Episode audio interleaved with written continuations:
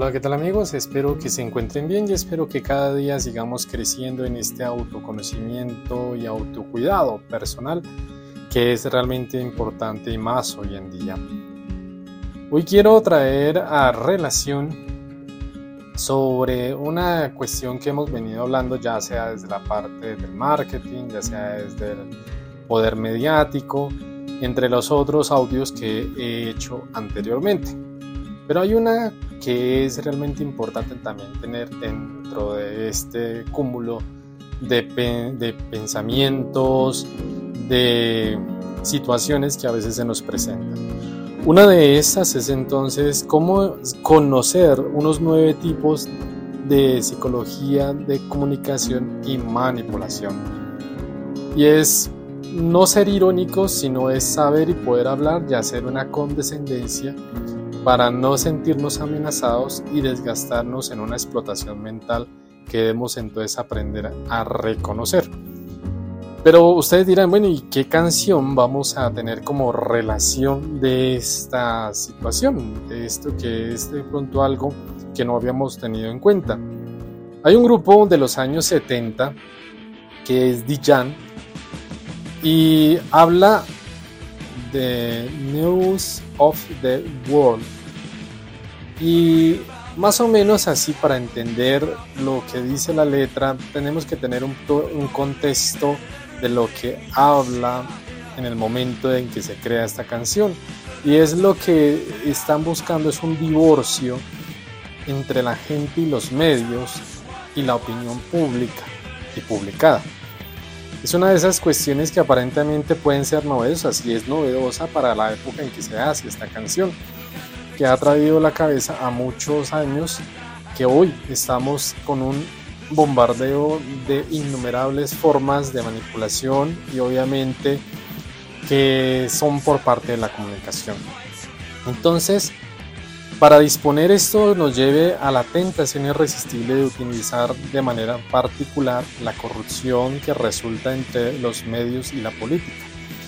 Pero en este llamamiento, en este escepticismo, nos llevan muchas décadas presentes entre nosotros, lo que digo de la canción, que es de los años 78 específicamente.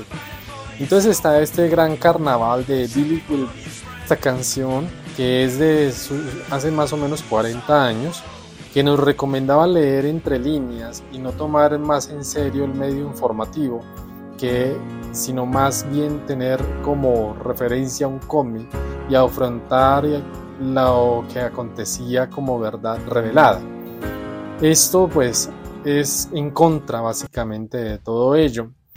Entonces quiero que cada uno se interpele y busque cómo ha sido manipulado también de una manera eh, de comunicación psicológica.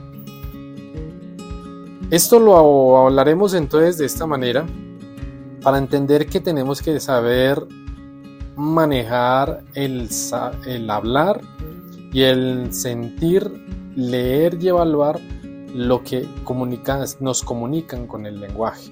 Entonces, no es ser irónicos, sino es saber y poder hablar y, entender. No ser condescendientes como si fueran los niños, ni ser personas, o hemos sido tal vez personas que nos dan un ultimátum con los signos de manipulación en la comunicación y el lenguaje, los cuales son desgastantes de una forma de explotación mental y obviamente nos llevan a un abuso o llevan a un abuso que debemos aprender a reconocer. A lo largo del tiempo podemos entonces de hablar que Licio Gelli fue uno de los hombres más oscuros de la historia en el tiempo de Italia.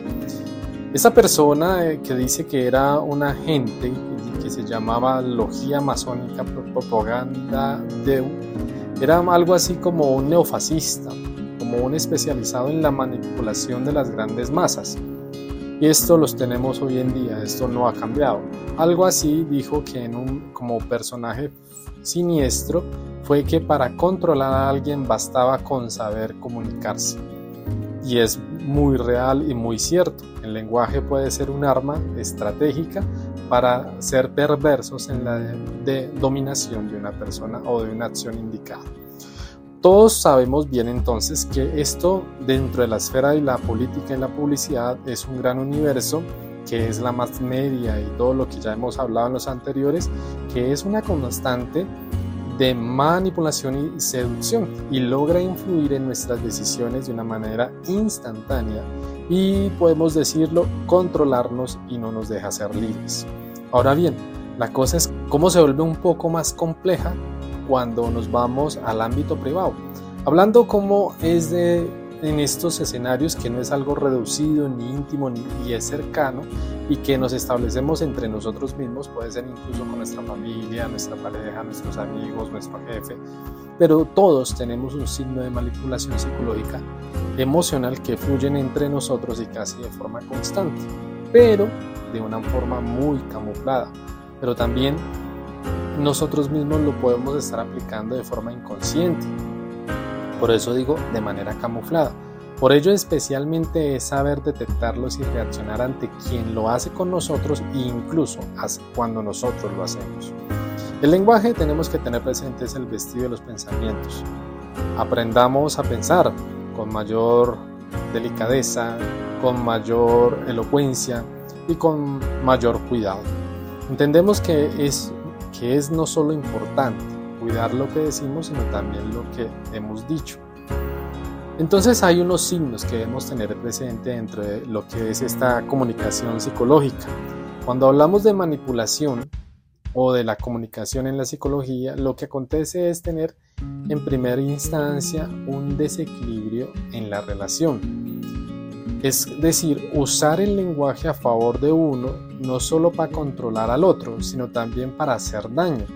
Porque muchas veces, por lo que se mueve el mecanismo de agresión, se, encubren las emociones más viscerales. Podemos citar aquí a Aldous Huxley. Decía que las palabras pueden ser como rayos X, las cuales utilizamos de forma maquiavélica porque pueden atravesarlo todo, es decir, la autoestima del otro, la dignidad y hasta la identidad. Aprendamos, por lo tanto, a verlas venir, a entenderlas un poco más en esta dinámica y no hacerlas tan destructivas a nivel personal o incluso hacia el otro. Entonces, como primer momento tenemos que tener presente que los hechos también se pueden convertir como manipulación todo experto en la manipulación psicológica y en la comunicación es un estratega deformando la verdad. Lo podrá siempre a su favor, atenuará su parte de responsabilidad para proyectar en la otra persona toda la culpa. Aún más, hará uso de la exageración y se guardará información clave para simplificar o más aún los datos y conseguir la balanza que siempre se incline a su, a su favor como verdad. Segundo, estas personas te dirán que realmente contigo no se puede hablar. Esta frase es sencilla, directa, efectiva, aunque también alguien si nos llega a decir esto, con nosotros no se puede hablar, está evitando precisamente lo que desea hablar. Ese es el problema. Así que es común que se nos diga o somos demasiado emocionales con todo lo que cogemos y esto nos ayudará a tener en nosotros una comunicación dificultosa. Entonces llega al punto a que se proyecta aquello de lo que ellos o ellas o los que más adolecen, habilidades comunicativas. También tenemos un tercer punto que es la parte del acoso intelectual. El manipulador psicológico o emocional suele hacer uso de estrategias de comunicación muy comunes. Se trata de algo así que es en lo que aportamos en el, la cantidad de argumentos, informaciones, hechos enredados en racionamientos para convencer de algo mediante el agotamiento y la infosicación. Lo que decíamos del ultimátum, poco tiempo para decidir, es el cuarto punto que vamos a tratar. Es cuando entonces, si no acepta lo que se propone, esto se acaba. Esto como teniendo presente que si estamos diciendo te doy esta mañana para pensar lo que, ha, lo que he dicho, Este tipo de estrategias comunicativas suelen ser sin duda dolorosas, angustiantes y sofocantes, ya que colocan a la persona entre la espada y la pared y generan un tipo de ansiedad y no sumen mediar los estados de sufrimiento emocional de la otra persona. Por eso es necesario entender que quien nos respeta o quien nos ama de verdad no hará uso de tales palabras o de nada de este tipo de estrategias, sino por el contrario buscará un bien común y no una manipulación. Como quinto, debemos tener por, por una conversación un nombre en numerosas ocasiones, entonces se pronuncia una conversación con nuestro nombre, cuando nos dicen el nombre completo, como cuando nuestras mamás o papás nos regañaban, eso hacía de una manera imperante una conversación y obviamente se continúa de una manera exagerada ejecutando un hábil mecanismo de control. Con ello obliga a la otra persona a prestar atención, a hacerla sumisa y a su vez entonces utiliza un estado continuo de intimidación.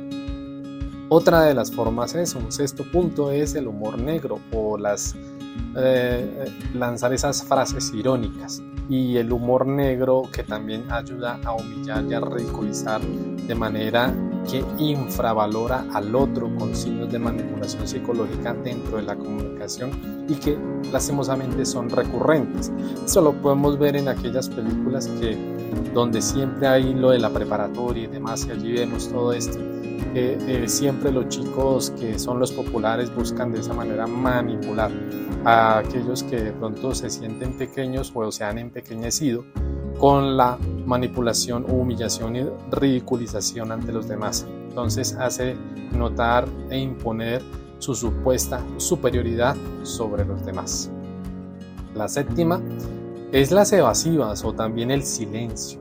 Esto también es una forma de manipulación.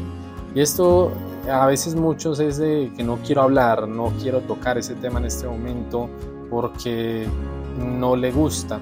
Entonces ahora sacas ese tema precisamente en la frase común y es muy recurrente en las relaciones afectivas, sobre todo de alguna de las partes que son hábiles en la comunicación, en la voluntad y en el sentido de responsabilidad.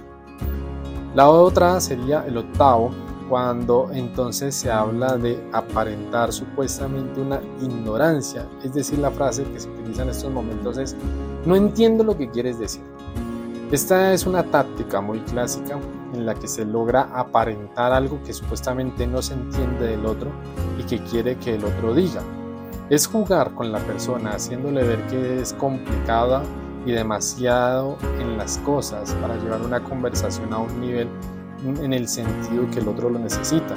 Estamos ante una estrategia clásica un manipulador pasivo-agresivo, en el cual evita asumir toda responsabilidad y busca hacer sufrir a la otra persona.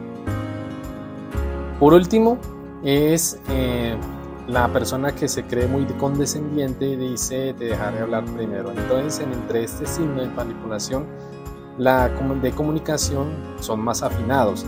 Este es el que busca en que hablemos primero, que hable primero, como una estrategia que consigue varias cosas, la cual la primera es ganar tiempo, preparar argumentos y obviamente encontrar los puntos débiles. Asimismo, entonces es común de que tras escuchar después se busca la manipulación emocional para exponer sus ideas u opiniones. Se puede limitar a hacernos preguntas, explotar cuestionamientos de lejos útiles para llegar a un acuerdo y busca destacar defectos, encauzar el problema a su terreno y a favor y exponerlos en otras personas como torpes, débiles y exageradas.